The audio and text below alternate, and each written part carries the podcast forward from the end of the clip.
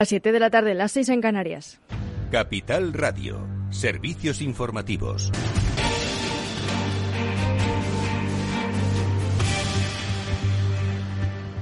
Buenas tardes. En 2021 fueron asesinadas 43 mujeres a manos de sus eh, parejas o exparejas, aunque aún hay tres casos en investigación, mientras que el número de menores ascendió a siete. Son los resultados de la estadística oficial del Ministerio de Igualdad y remarcan el 2021 como el segundo año con menos mujeres asesinadas por violencia machista por detrás del 2020. Sin embargo, el número de menores asesinados como consecuencia de la violencia vicaria se ha incrementado hasta siete, solo superado en 2017 cuando se contabilizaron ocho asesinatos e igualado en 2015 y 2018. La delegada del Gobierno contra la violencia de género, Victoria Rosell, ha presentado los últimos datos de violencia machista y llamadas al 016 y ha defendido que el incremento de los recursos salva vidas efectivamente el incremento de los recursos, de los presupuestos financieros, de la concienciación y un gobierno feminista volcado en la erradicación de la violencia machistas es una política que funciona y es una política que salva vidas. Frente a los mensajes de los que se quejan del incremento presupuestario, que parece no valorar lo suficiente las vidas de las mujeres respecto a un tramo de carretera o a cualquier otra inversión en política, decirles que las inversiones en políticas de igualdad funcionan salvan vidas. Y los sanitarios vascos eh, sostienen que la situación de la atención primaria no se puede sostener porque ahora afloran los problemas estructurales de este primer nivel asistencial. Escuchamos a Amaya Mayor, portavoz del Sindicato de Enfermería en Euskadi. Para la atención primaria la situación es insostenible. Hay una falta importante de trabajadores. Esta falta de trabajadoras y trabajadores no es de ahora, es anterior a la pandemia. Es un problema que es estructural. A esta falta de personal se ha unido ahora las bajas por COVID. Eh, son muchas las personas que faltan a su trabajo y son las compañeras y compañeros de trabajo quienes tienen que asumir la carga de los compañeros ausentes. No se están cubriendo las, las bajas porque no hay personal suficiente y eso aumenta muchísimo la carga de trabajo, sobre todo de las enfermeras. Y la restricción del precio sobre los test de antígenos en 2,94 euros que ha acordado hoy la Comisión Interministerial de los Precios de los Medicamentos ha recibido la bienvenida de buena parte del sector sanitario y farmacéutico, aunque critican que la medida llega tarde. Desde el Sindicato de Enfermería, sin embargo, defienden que los test de antígenos deberían ser gratuitos para todos los ciudadanos y deberían de poder adquirirse en todas las superficies de mercado. María José García, portavoz.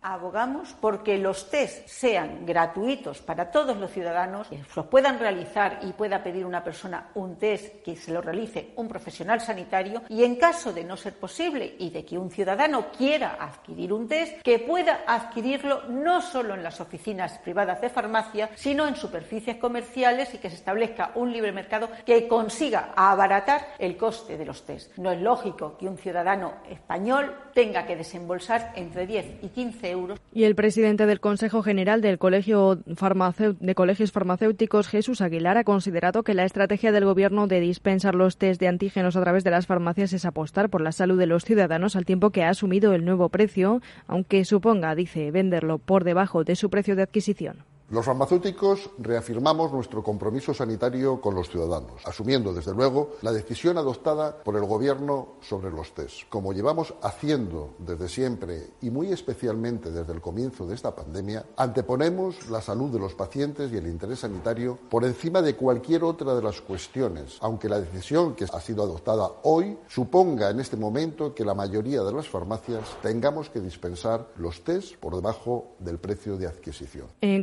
desde la ONG de los consumidores Facua sostienen que con este precio el Gobierno permite la misma especulación que hasta antes de la sexta ola de coronavirus. El secretario general de Facua, Rubén Sánchez, considera el precio desproporcionado puesto que seguirá permitiendo un margen de beneficio descomunal. El Gobierno no interviene en el sector para acabar con la especulación. Lo que hace es permitir que se especule lo mismo que hasta hace poco. Evidentemente se acaba con esos precios de 10 euros o por encima, pero no entendemos por qué seguir permitiendo pago de un importe excesivo para los consumidores. Esto suena más bien a una tomadura de pelo, a ser complaciente con quien especula, en lugar de cortarle ya este negocio que se está montando en torno a una prueba de autodiagnóstico y mientras tanto, las comunidades autónomas se abren a cambiar la forma de evaluar la pandemia del coronavirus, si bien la mayoría de los ejecutivos autonómicos apelan a la prudencia para empezar a tratar la COVID-19 como una enfermedad endémica, como puede ser la gripe. Es todo por ahora. Continúen informados en capitalradio.es. Les dejamos en Afterwork con Edu Castillo.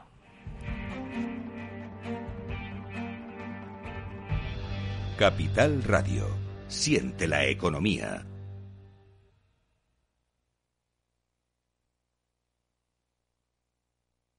FinanBest, gestor automatizado líder en rentabilidad en 2019, 2020 y 2021 de acuerdo con expansión All Funds. Planes de pensiones y carteras de fondos de inversión indexados y activos. Rentabilidades pasadas no garantizan rentabilidades futuras.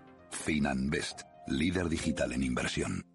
Este sábado gratis con el periódico Expansión Guía de los Valores de la Bolsa. Conozca todas las claves para invertir en bolsa con el número extra más esperado de Expansión. La guía incluye el análisis de todas las empresas del IBEX una a una, el ranking de las compañías que pagan más dividendo y la lista de los mejores fondos de inversión. La Guía de los Valores de la Bolsa de Expansión, una herramienta imprescindible para invertir y ganar. Este sábado gratis con Expansión.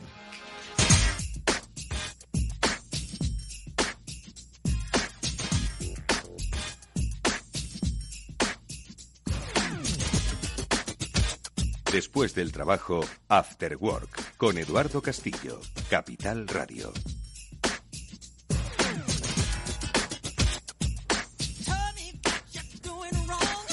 ¿Qué tal amigos? Buenas tardes. Bienvenidos al After Work. Comienza ya en Capital Radio hasta ahora y hoy preparados porque vamos a hablar de mucha tecnología, de la tecnología que viene de la tecnología que está. En primer lugar, enseguida le vamos a saludar Vamos a hablar de Wi-Fi 6. En alguna ocasión hemos tratado el tema, pero hoy vamos a refrescarlo. ¿Qué pasa si todos nos queremos conectar al mismo Wi-Fi? Pues que esa Wi-Fi pues acaba yendo más lenta. Bueno, pues Wi-Fi 6 vino para cambiar esta situación y en un mundo donde hoy todos nos queremos conectar con más velocidad, con eh, más capacidad y al mismo tiempo, bueno, pues eh, viene esta tecnología a cambiar los paradigmas pues de eh, determinadas zonas además y usos pues que estamos acostumbrados. Con Jesús Llanes, director de desarrollo de negocio de Ingenius, Vamos a hablar sobre Wi-Fi 6 y además poniendo un caso de estudio, es decir, cómo funciona. Pues os lo va a contar. Y luego con Julián de Cabo, Víctor Magariño, también seguiremos hablando de tecnología, la que está por venir. Hablaremos de Web 3.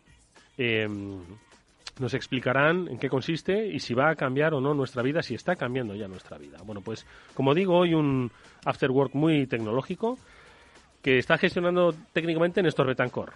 Lo va a conducir aquí vuestro amigo, encantado de hacerlo siempre, Eduardo Castillo. Vamos allá.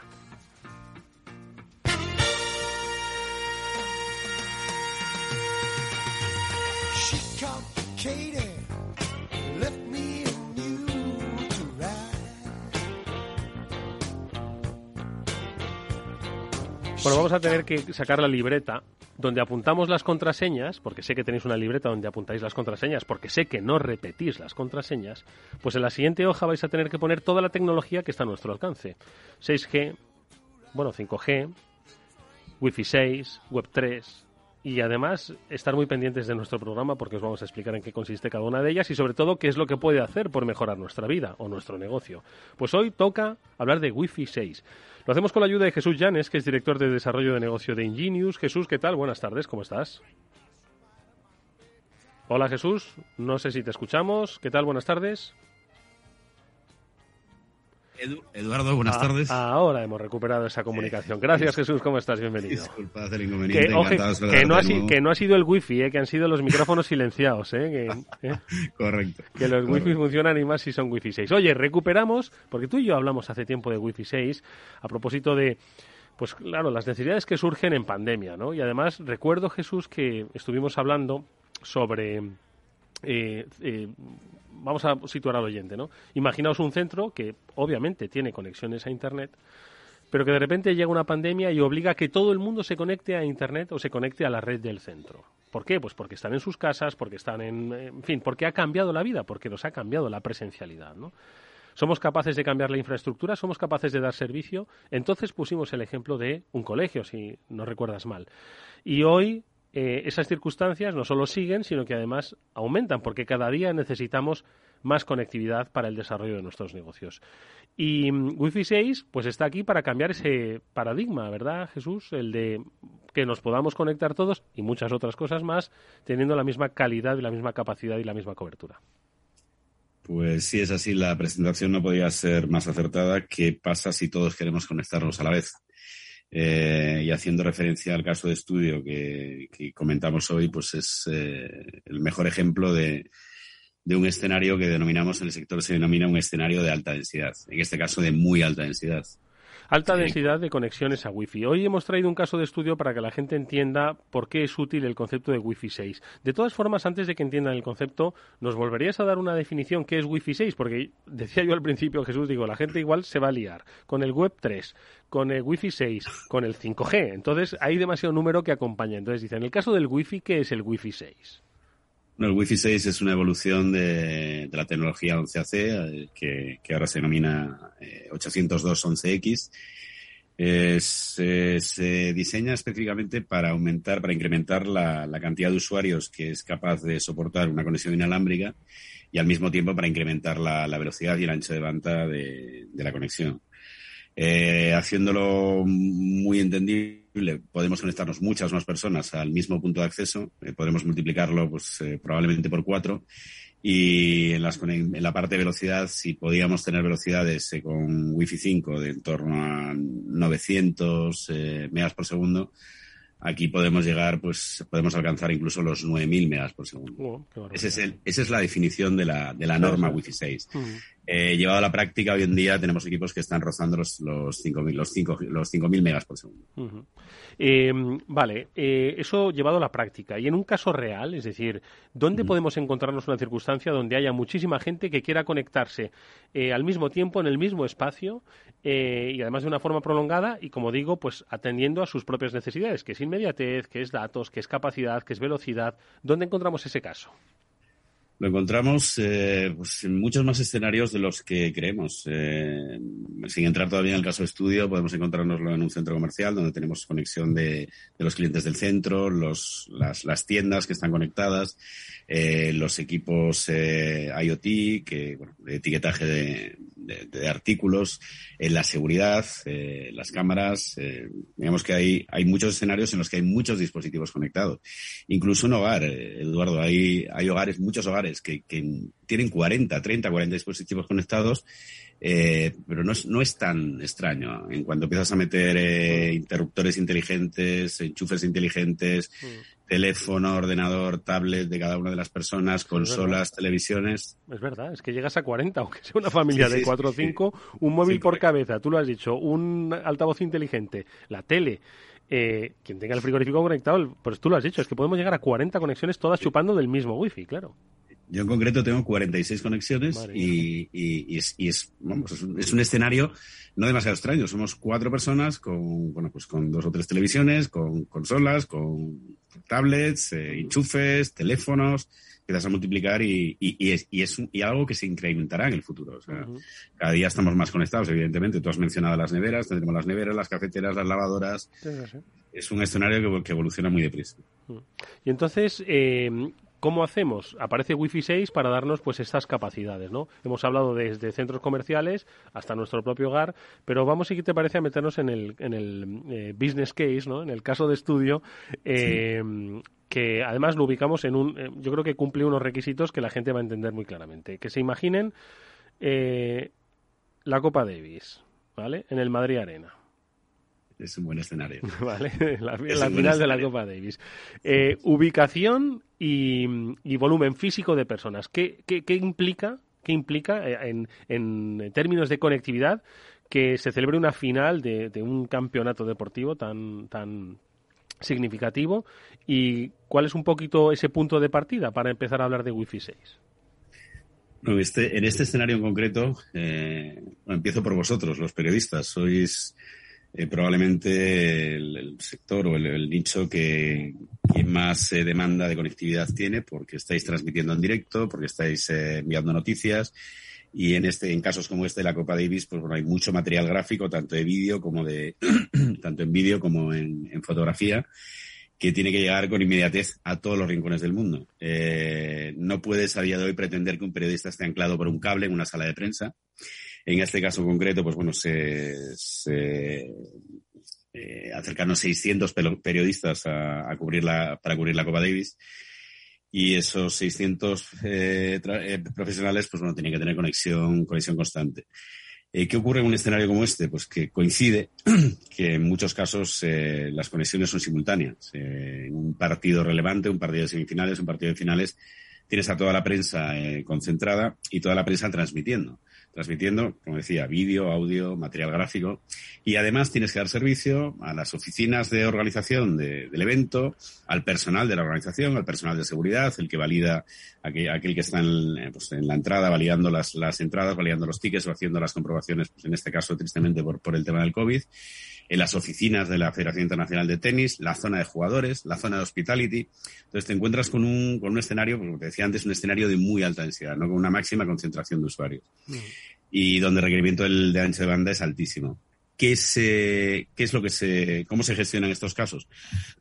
lo que se hace es repartir puntos de acceso, puntos de acceso wifi en toda la, en toda la zona del evento. se, se, focaliza en, en, las zonas en las que va a haber más conexiones, ahí se, se reparten un número mayor de puntos de acceso, pero pueden llegar a tener eh, incluso 600, 700 conexiones simultáneas repartidas entre dos o tres puntos de acceso.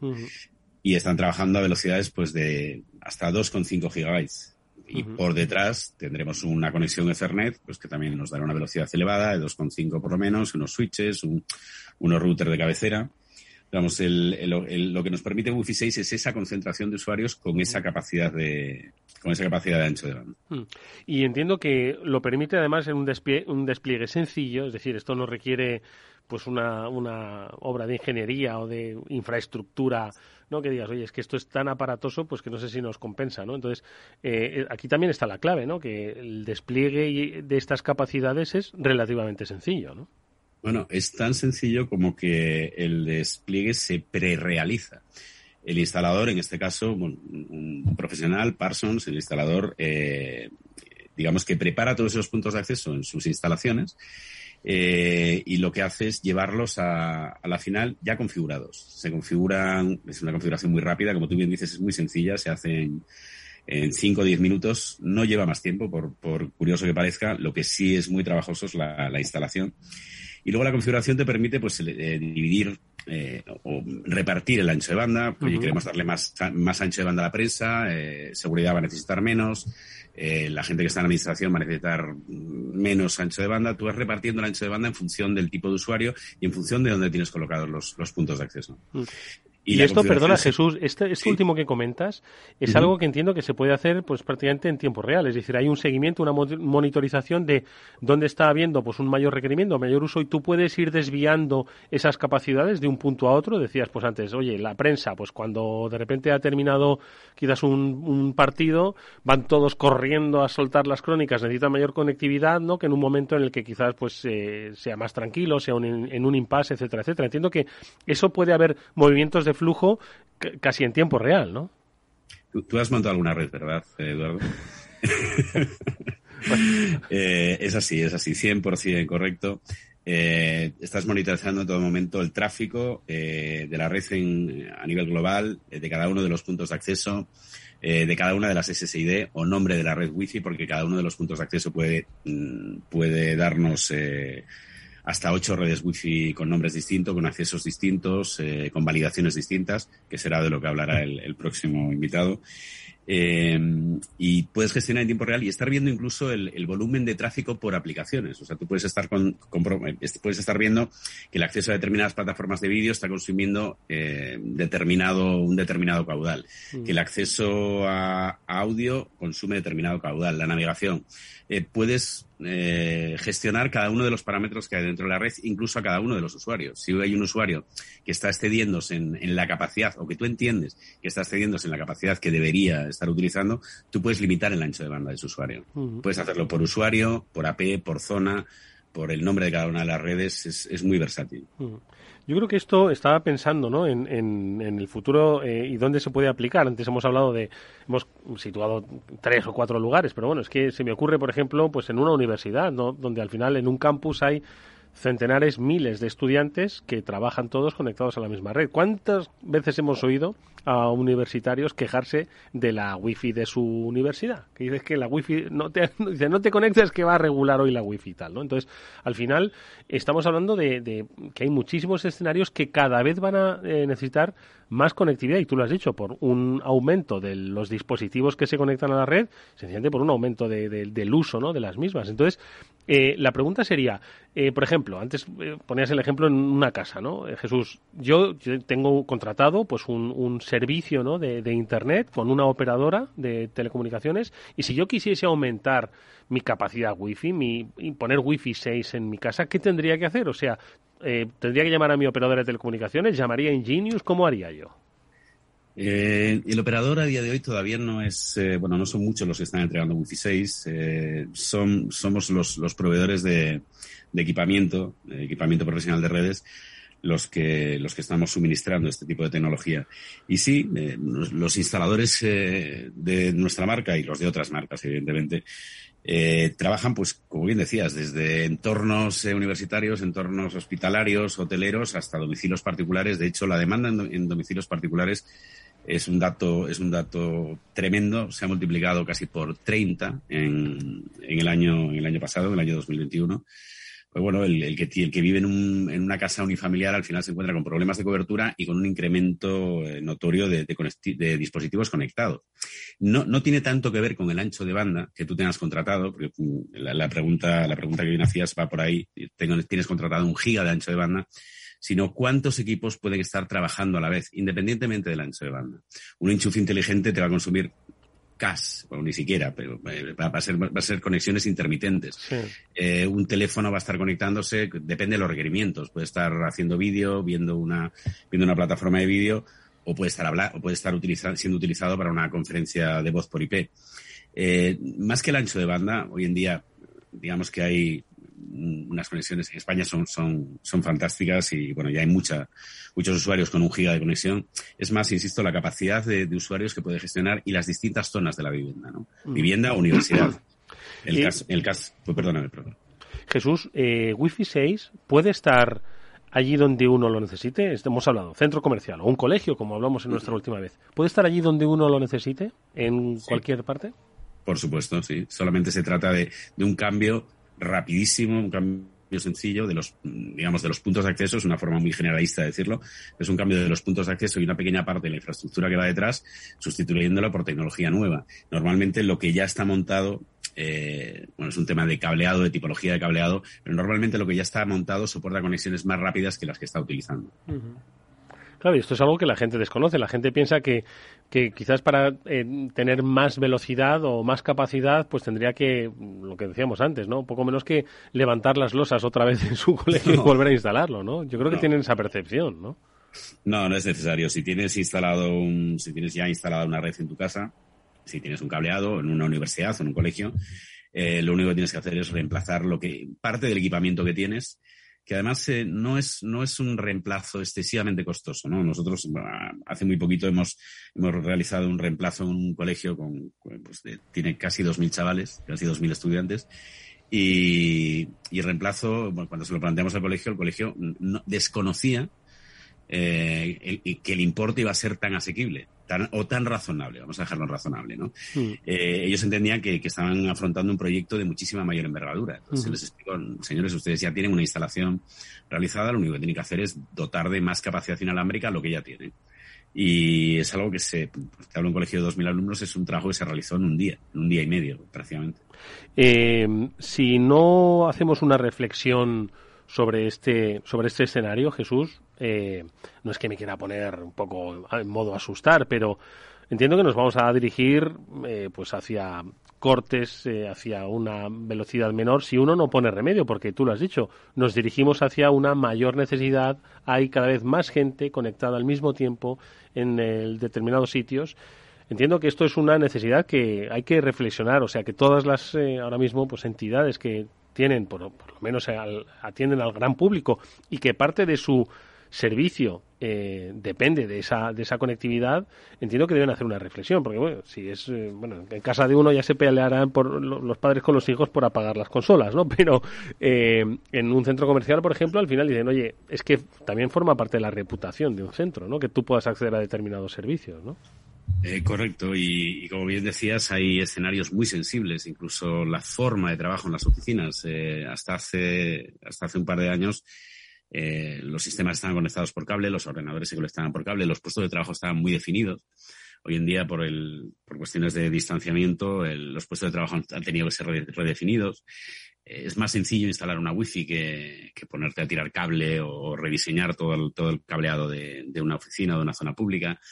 En un centro comercial, pues, pues exactamente igual. O sea, el, usuario al final, además el, el wifi eh, tiene, tiene muchas otras facetas, ¿no? Tiene la faceta de wifi social, el wifi comercial. Cuando el usuario entra en un centro comercial, el centro comercial le puede anunciar determinadas pues, determinadas ofertas o determinados servicios.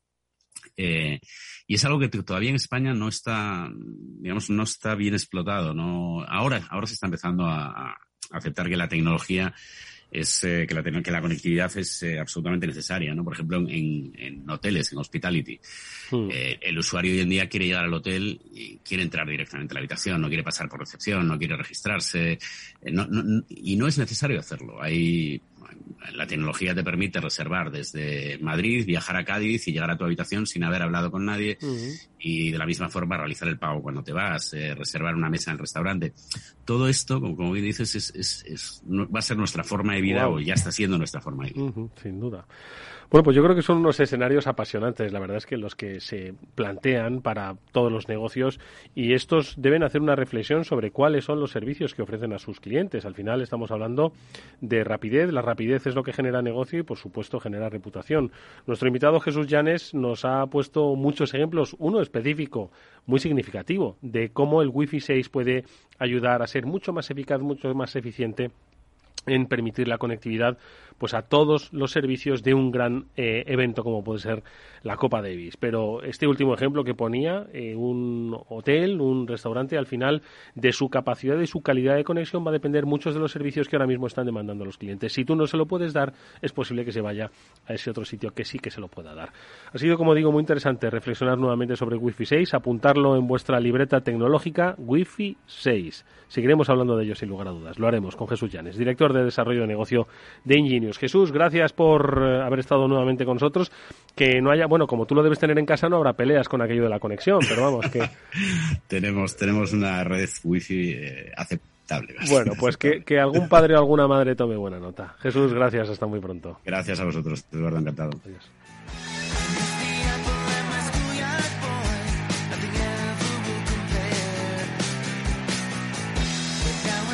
Bueno, pues la verdad es que, insisto, hay que tomar muy buena nota porque el, el tiempo avanza rápido y va eh, proponiéndonos nuevas formas de entender los negocios, el consumo.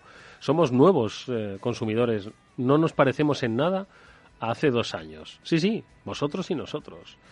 Y eso eh, va a ser soportado por buenas redes, por buena conectividad.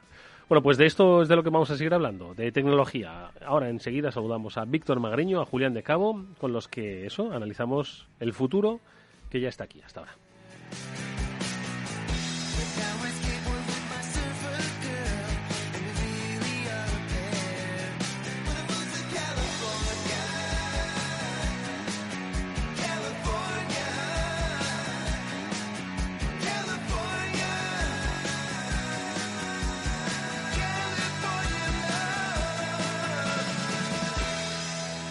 After Work con Eduardo Castillo. Este sábado gratis con el periódico Expansión Guía de los Valores de la Bolsa. Conozca todas las claves para invertir en bolsa con el número extra más esperado de Expansión. La guía incluye el análisis de todas las empresas del IBEX una a una, el ranking de las compañías que pagan más dividendo y la lista de los mejores fondos de inversión. La Guía de los Valores de la Bolsa de Expansión, una herramienta imprescindible para invertir y ganar. Este sábado gratis con Expansión. ¿Qué es ir más allá?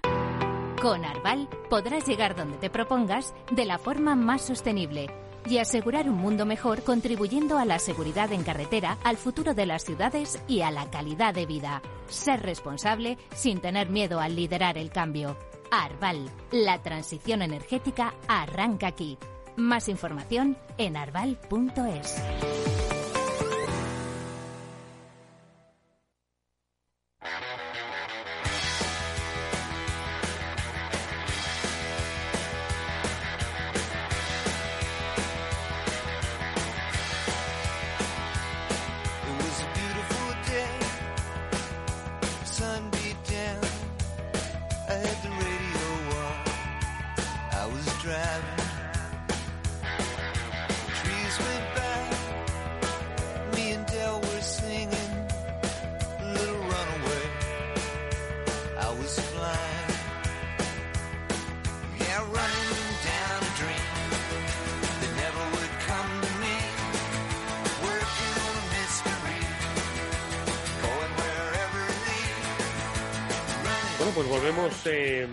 días después a charlar con nuestros gurús de cabecera. Por lo menos son los míos, Julián de Cabo, Víctor Magariño, con los que siempre adelantamos o procuramos adelantar dónde debemos poner el foco de interés, pues aquellos que nos interesamos por la vida que nos rodea.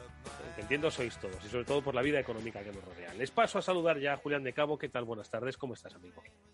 Pues muy buenas tardes, Eduardo. Un gustazo veros de nuevo para arrancar el año.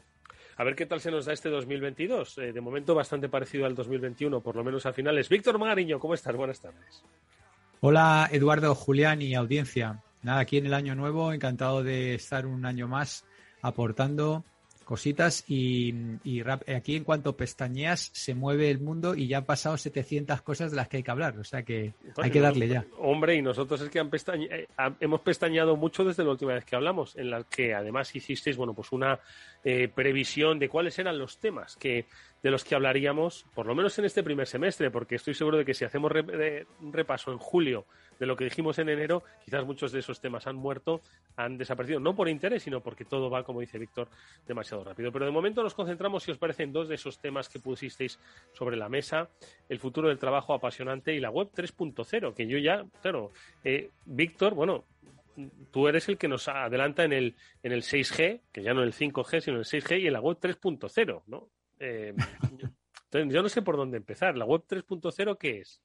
Yo, haría una, una, puntualización, Eduardo, si me permites. Lo digo por, por un tema de, de, terminología que aunque parezca una, una, tontería, no lo es tanto. Ojo porque no es tanto web 3.0 como web 3. En el, en el argot friki se habló de web 1.0 y de web 2.0 para referirse al mundo de los blogs, etcétera, etcétera, pero ahora se habla de web 1, web 2 y web 3, que es de lo que ah. estamos hablando ahora. Ah. Que, te lo digo porque si, si vas a una reunión de friki y hablas de la web 3.0 puedes quedar fatal. Me, me acuchillo. no, es, otro, concepto. Mm. Web 3, o sea, es otro concepto, vale, vale. No, está muy bien, o sea, ¿y qué concepto es el de web 3 entonces? Yo he vivido la web 2, por ejemplo, la estoy viviendo ahora. Sí, mira, yo creo que para, para, simplificar, ¿no? Porque, de nuevo, como siempre, yo creo que intentamos aportar cosas, eh, simplificación, ¿no? Sobre entre toda la complejidad y demás. Yo la verdad que cada vez que cae en mis manos algo, cuanto más, o sea, es un efecto inverso. Cuanto más complejo es, más me interesa. Porque es que es como, como que me pone, ¿no? Decir, uy, esto, esto tiene buena pinta. Entonces lo leo un poquito en diagonal y si realmente es algo que me interesa, entonces ya me, me, me zambullo en ello e intento entenderlo, ¿no? Y el otro día el gran Hugo Arevalo, uno de los founders de, de Power MBA, pues nos lanzó un, pequeño reto, ¿no? Y claro, que te lance un tío como Hugo un reto, pues para mí es como, como un caramelo en la puerta de un colegio. Entonces me, lancé a por él, ¿no? Y, la verdad que, eh, em, por simplificar, ¿no? Básicamente estamos hablando de un entorno centralizado o de un entorno descentralizado. Y esto lo entiende todo el mundo. Es decir, un, entorno eh, digital donde todo está en, en, relativamente pocas manos eh, en pocos servidores centralizado o un entorno digital donde pues está en muchos servidores distribuido. ¿no? Esta es un poco la, terminología distributed apps, ¿no? Apps distribuidas, ¿no? Y, un poco para, bajarlo al nivel que la gente lo entiende, pues blockchain, ¿no? Blockchain es una infraestructura de nodos, de servidores eh, distribuida, donde la verdad la verdad digital no está solamente en un servidor, sino que está en multitud de servidores que de alguna forma se replican eh, pues a cada poco rato, de manera que la, verdad no está solamente en un lugar, sino que como la tiene mucha gente, muchos servidores, pues se garantiza que esa verdad digital es la auténtica y verdadera verdad digital, ¿no? Aunque sea un poco, explicado así un poco de, la mm. calle, ¿no? Claro, ¿qué es lo que pasa? Que todo esto está muy bien, ¿no? Y la tecnología blockchain, el encadenar bloques con bloques, eh, el, el, entorno criptográfico que hay detrás, pues es bastante seguro. Pero cuando al final tienes que acceder a, esa infraestructura distribuida, es decir, a los activos realmente digitales, bien sea cryptocurrencies, criptomonedas, o bien sean NFTs, Eduardo, de lo que llevamos hablando, pues claro, resulta que está centralizado en dos o tres aplicaciones. Con lo cual, la versión digital de ese activo que está en muchos servidores distribuidos empieza otra vez a ser casi, casi única. Con lo cual, esto genera una problemática muy interesante. Y es que eh, estas aplicaciones que vuelven a la centralización pueden servirte casi, casi, casi cualquier versión digital de ese activo digital que sí que la matriz, digamos, es auténtica, verdadera y está eh, certificada, pero la versión que sirven en tu dispositivo, pues puede ser cualquier cosa. Y de hecho, este autor eh, creó una serie de NFTs cuya matriz era la misma, pero que en diferentes dispositivos se visualizaban de diferente forma, cosas que no tenían nada que ver. Y en uno, curiosamente, era literalmente una caca. ¿Sabes? Con perdón de la, expresión, pero es que es así, o sea, una caca. Mm. Entonces, eh, claro, a, mí me hizo repensar mucho, ¿no? toda la gente que está detrás de activos criptográficos como, como criptomonedas, Bitcoin, Ethereum, NFTs, que están algunos alcanzando sumas muy, muy fuertes, pues claro, yo no sé cuánta gente de esta es consciente de esta realidad y, del peligro que implica que si esa realidad que es servida en el dispositivo que tú tienes en la mano, que normalmente es el teléfono móvil o un PC, puede ser fácilmente adulterada, pues entonces volvemos otra vez al mismo, al mismo tema. O sea, ya no te puedes fiar. Una descentralización centralizada. Julián, a ver, ¿qué me cuentas tú? Porque se sudo, ¿eh? Lo que, lo que ha contado Víctor, ¿eh? Se sudo, se sudo. Sí, eso, ha costado, ha costado. Eso, es pasar de la pornografía al erotismo, o sea, del erotismo a la pornografía, como decía en nuestra época. Pero mira, yo por, por dejar un poco, o sea, como, como uno es profesor al final, me, me interesa que quede alguna idea clara a la audiencia sobre esas cosas.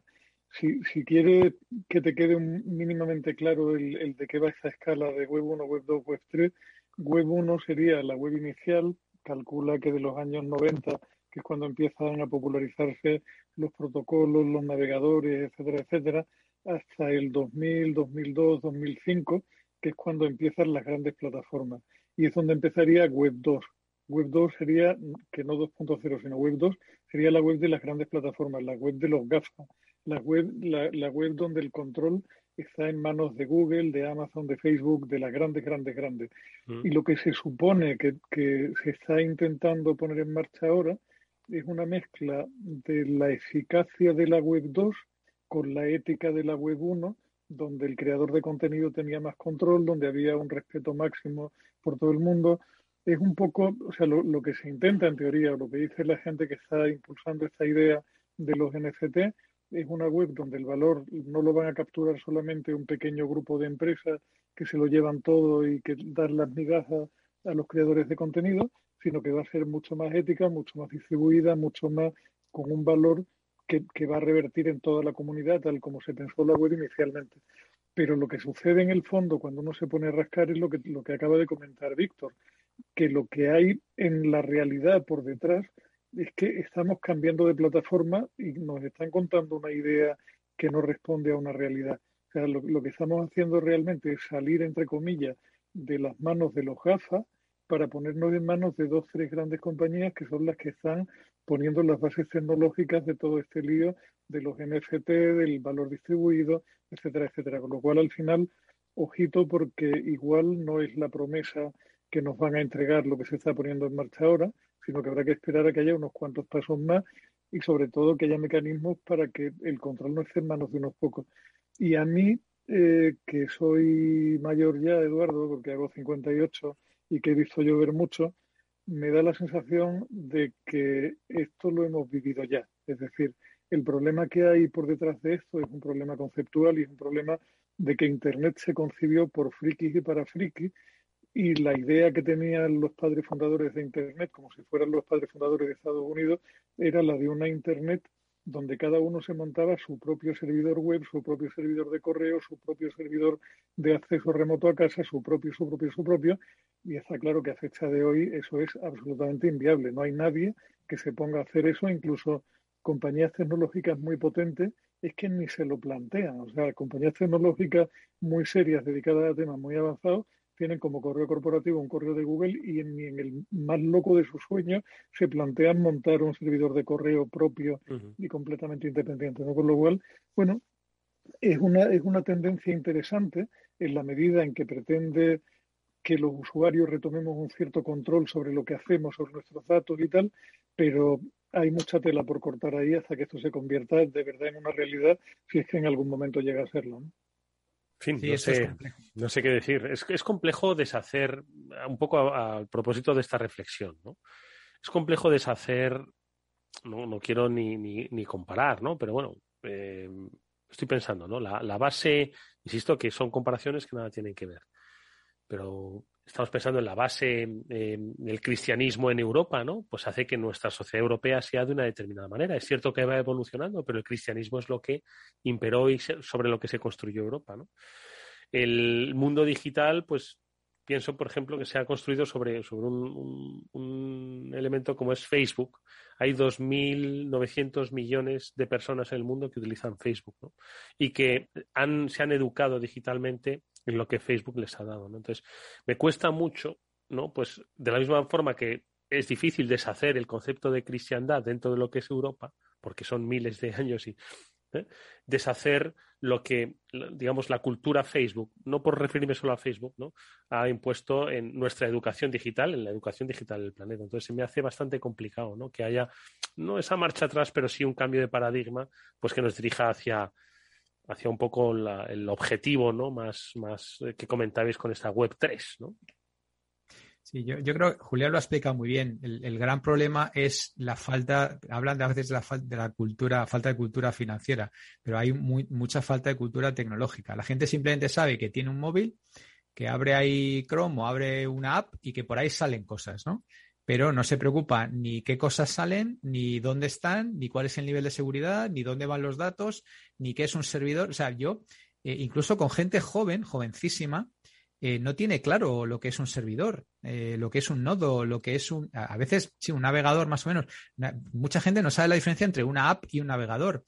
O sea, son cosas esencialmente pues, muy, muy básicas, ¿no?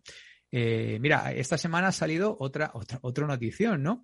Que es que el, nuevo sistema de, operativo de Apple pues incorpora una nueva funcionalidad de, de privacidad que le llaman el Private Relay, entonces, esto esencialmente lo que hace es, para los usuarios de iPhone, eh, lo que hace es cifrar todo el tráfico eh, de Internet.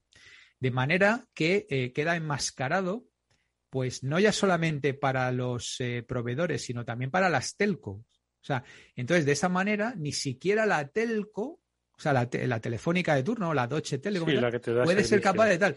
Esto salió esta semana la noticia, se lo escuché además a Luis Vicente ayer, eh, miércoles y, he empezado a leer y digo, anda, mira, esto qué, interesante, ¿no?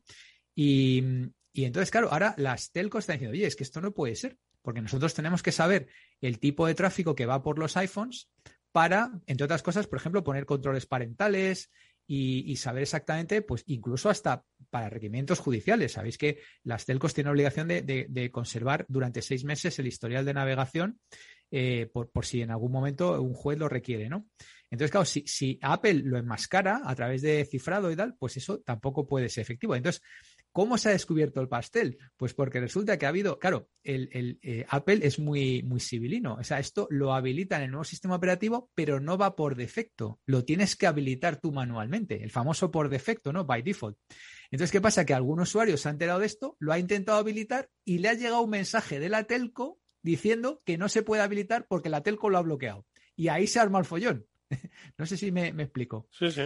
Entonces, o sea, que lo ha, intentado meter como por la puerta de atrás. Claro, esto es perfectamente coherente porque, claro, si ya limitó el traqueo en las apps, pues tiene sentido que limite el traqueo en la web. Quiero decir, o sea, es consistente, ¿no? Hmm. Porque ¿por qué, ¿por qué no voy a dejar a las apps que te traqueen y sí voy a dejar a las webs? ¿Vale? Esto es también consistente con el famoso tema de las cookies que, va a, de, terceros que va a prohibir. Entonces, es consistente. Lo que pasa es que lo ha intentado también meter un poco eh, por detrás.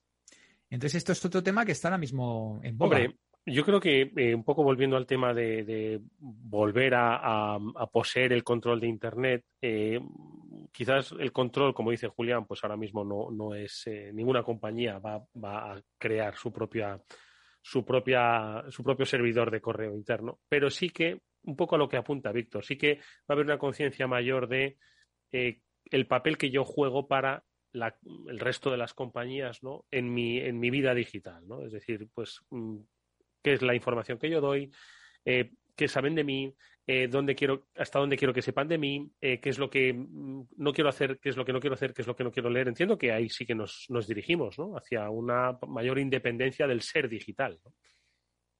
Pero fíjate, Eduardo, hay, hay, un tema en lo que comentaba Víctor que me parece súper interesante, y es que no es la primera vez que se plantea una batalla de ese estilo y donde las telcos salen al ruedo a, pelear y a protestar y tal. Si recordáis, eh, hubo una temporada donde en, los albores de Netflix en España hubo una polémica porque el tráfico de Netflix era estrangulado por la red de telefónica y los usuarios no podían verla con una calidad decente. Al final la cosa se solventó llegando Netflix a un acuerdo con Telefónica, mm. donde mucha de la gente que hoy consume el producto lo hace como módulo integrado dentro de la oferta de Telefónica. Pero el, grito que las telco dan siempre es aquello de, bueno, es que nosotros tenemos que saber qué tipo de tráfico es, porque y si tenemos que priorizar entre alguien que esté jugando a un videojuego o la telemedicina, pues tendríamos que dar prioridad a los paquetes de telemedicina.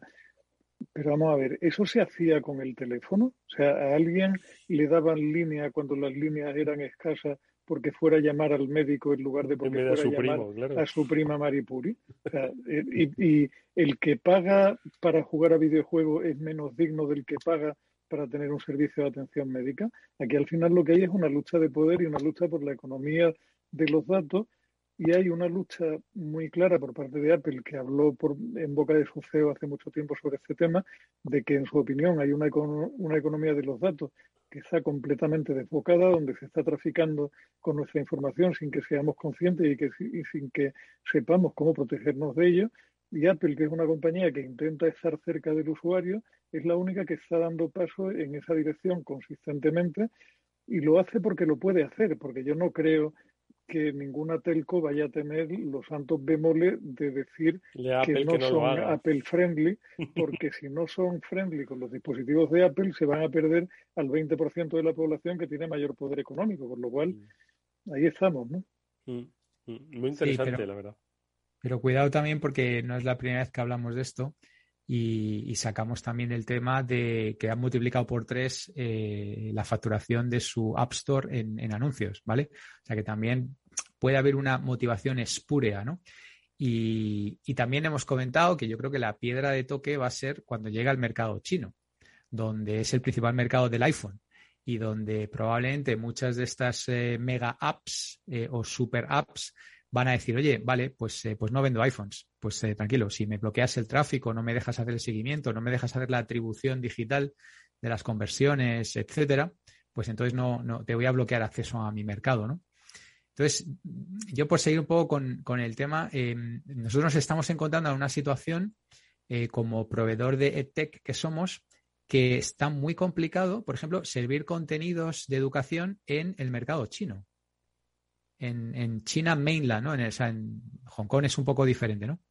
Eh, ¿Por qué? Porque han pasado unas leyes nuevas donde ningún ciudadano chino puede, puede consumir contenidos que estén alojados en un servidor fuera de China. Toma ya.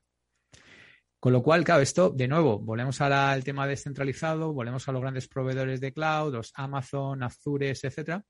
Entonces, al final, pues, pues eh, tendremos que desarrollar en Huawei o tendremos que desarrollar en, en Ali Cloud o, lo que sea, ¿no? Porque, porque claramente se está. En la web eh, china, ¿no? Básicamente. En, proveedores de cloud chinos, ¿no? Porque, o, porque no creo que nadie vaya a abrir una granja de servidores en, en Pekín o en Shanghai, lo que, o sea, no, no, todo el mundo puede hacer eso, ¿no? Como decía Julián, no tiene sentido económico.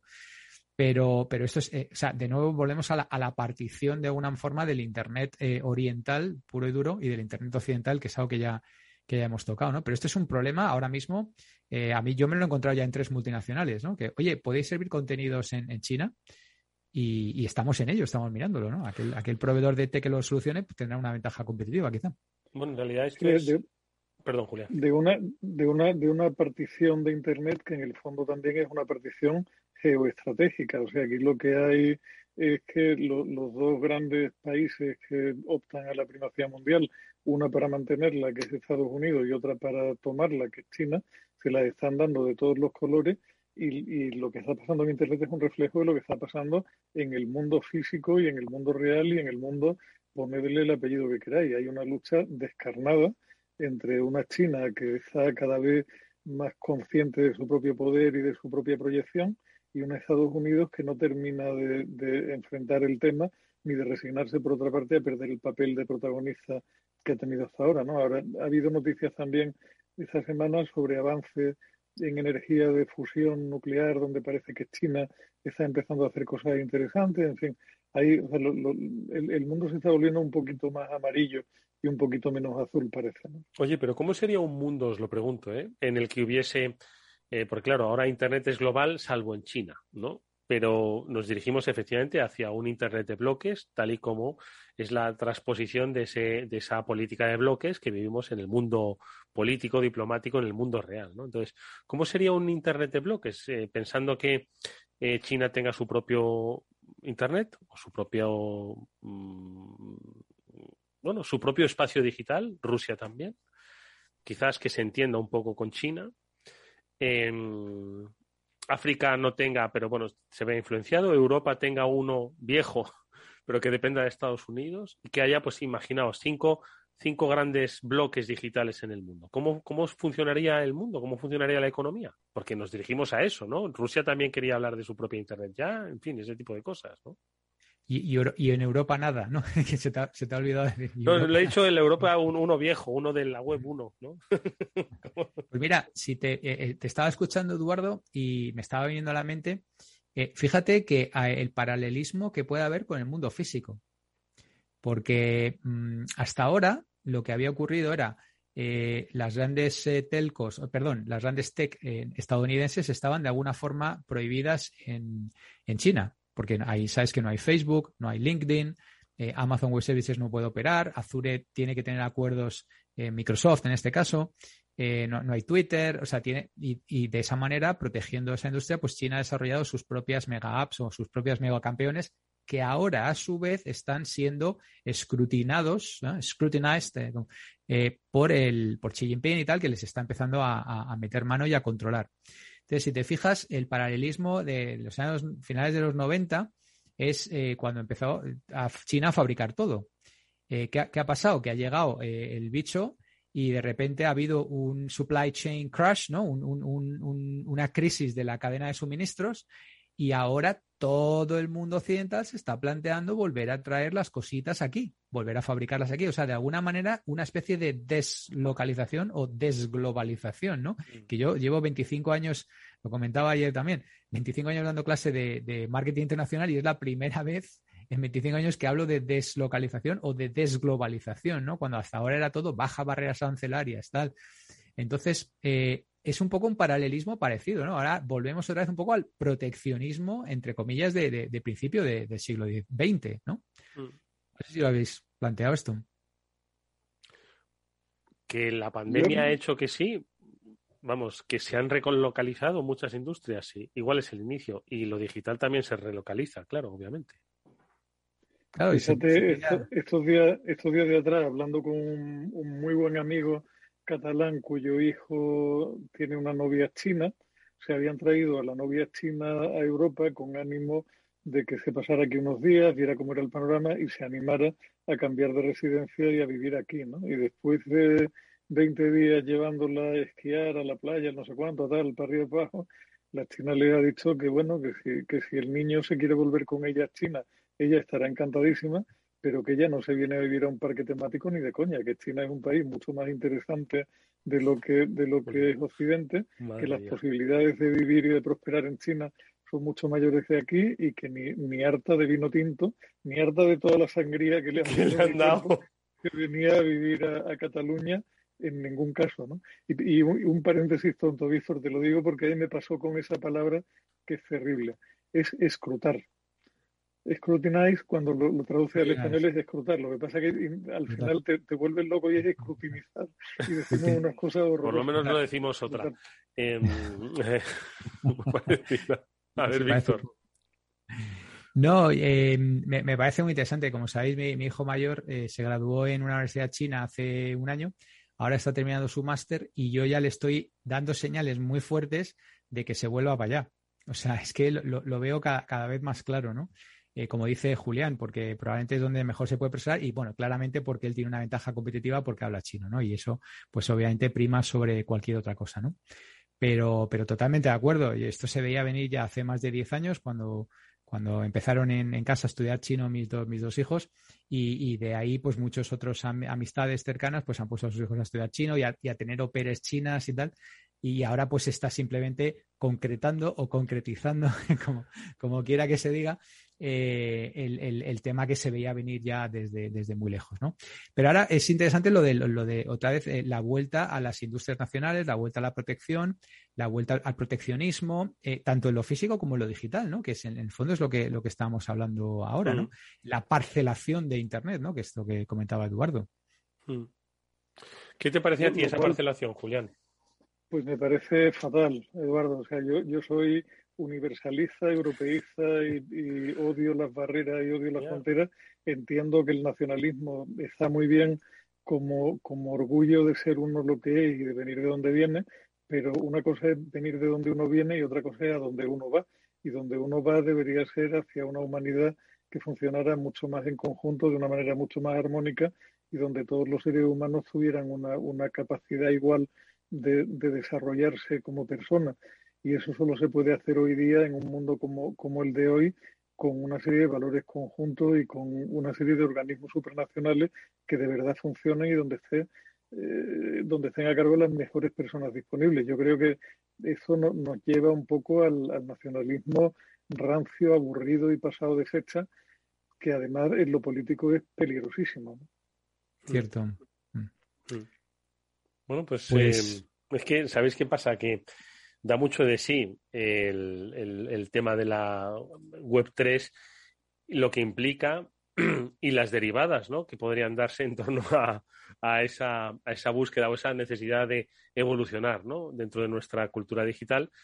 Pero se nos ha ido el tiempo. Y lo que teníamos previsto para hablar eh, del futuro del empleo o el empleo del futuro, el otro día hice una pequeña búsqueda porque me, como me disteis muchas pistas, Claro, no es lo mismo, ¿no? El futuro del empleo que el empleo del futuro, ¿no? y son muchas cosas, ¿no? De las que hablar sobre esos empleos que todavía no existen y que van a complementar, pues, eh, lo que va a ser la evolución del empleo, ¿no? El futuro del empleo, que también, pues, tiene muchos retos y desafíos que si queréis comentamos la próxima semana. ¿Os parece? Me parece estupendo y han salido ya las predicciones del gran Scott Galloway. ¿Qué ha dicho? Pues eh, cuéntanos, comparte alguna rápida con nosotros, hombre. Bueno, eh, a ver, ha, dicho muchas cosas, pero bueno, hay una que ya la adelantamos incluso antes de que las hiciera él, ¿no? Que es el tema de que él no ve claramente, no ve el metaverso. Lo, dejamos ahí apuntado. Luego ya si quieres el próximo día damos detalles, ¿no? Pero me ha, encantado, ¿no? Porque digo, hombre, mira, estoy de acuerdo con mi gurú de cabecera. No ve el metaverso. No, no lo ve. Y hay, predicciones, hay predicciones que dicen que Facebook se la va a dar gorda con el metaverso. Hay predicciones y, seguro que hay muchos deseos, ¿no? Porque parece que a Facebook le tienen ahí bastante enfilado. Bueno, pues eh, de metaverso hablaremos, pero vamos, vamos por partes. Hablaremos del futuro del empleo y de los empleos de futuro eh, en, el próximo, en el próximo programa. ¿Os parece bien? Que si no, prometemos mucho y luego dejamos a la audiencia con ganas. Julián de Cabo, Víctor Magariño, como siempre, muchísimas gracias. Ha sido un placer escucharos. Igualmente. Un placer y nos vemos la semana que viene. Hasta entonces. Y a ustedes nos vemos, eh, pues eso, el próximo lunes que volveremos con nuestro programa de ciberseguridad, el Cyber After Work, ya sabéis, programa de referencia para saber cómo está otro de los grandes retos de nuestro tiempo, sentirse seguro en este mundo conectado. Gracias y hasta entonces. Adiós.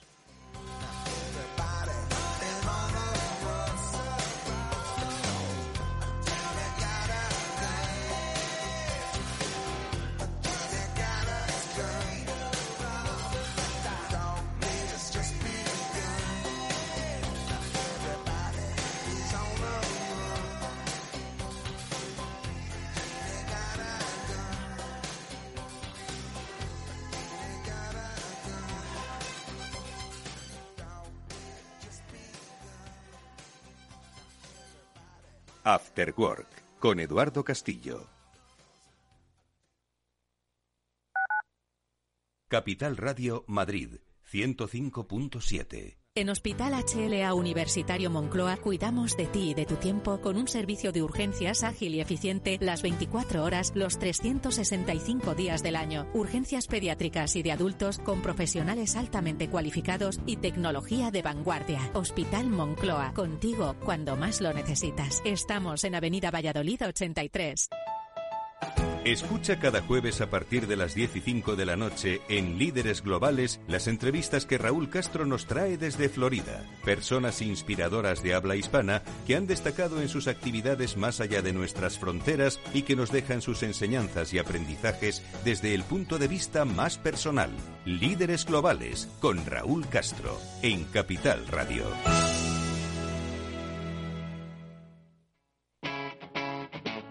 Capital Radio